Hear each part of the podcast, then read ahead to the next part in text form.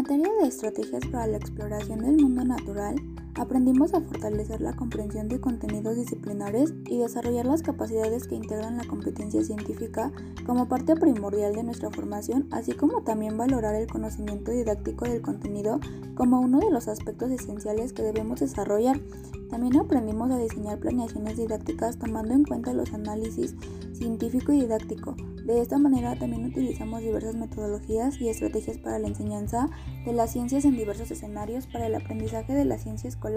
y en base a esto diseñamos una planeación a partir del análisis científico y didáctico para enriquecer la planeación. Incluimos a Furio Más y Furio Gómez en su lectura de cómo diseñar una secuencia de enseñanza de ciencias con una orientación socioconstructivista así como también a Cañal García Carmona y a Cruz Guzmán en didáctica de las ciencias experimentales en educación primaria. De esta manera, también utilizamos las tecnologías de la información y la comunicación de manera crítica, como se menciona en las competencias, y de esta manera investigar de diversas fuentes para enriquecer nuestra planeación y poder tener más conocimientos sobre las ciencias de la educación.